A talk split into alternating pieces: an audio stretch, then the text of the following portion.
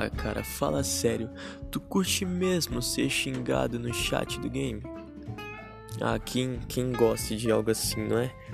Seguinte, eu tô aqui junto com meu amigo David para te passar dicas de como você evitar passar por essas situações. Além da gente falar sobre isso, nós vamos estar toda semana trazendo dicas para como você melhorar sua performance, como você obter melhores resultados e como você se tornar uma pessoa melhor no cenário gamer, beleza?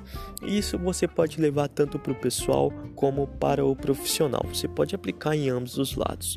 Então, cola com a gente que todo domingo a gente está aqui para conversar um pouco sobre isso. Fechou?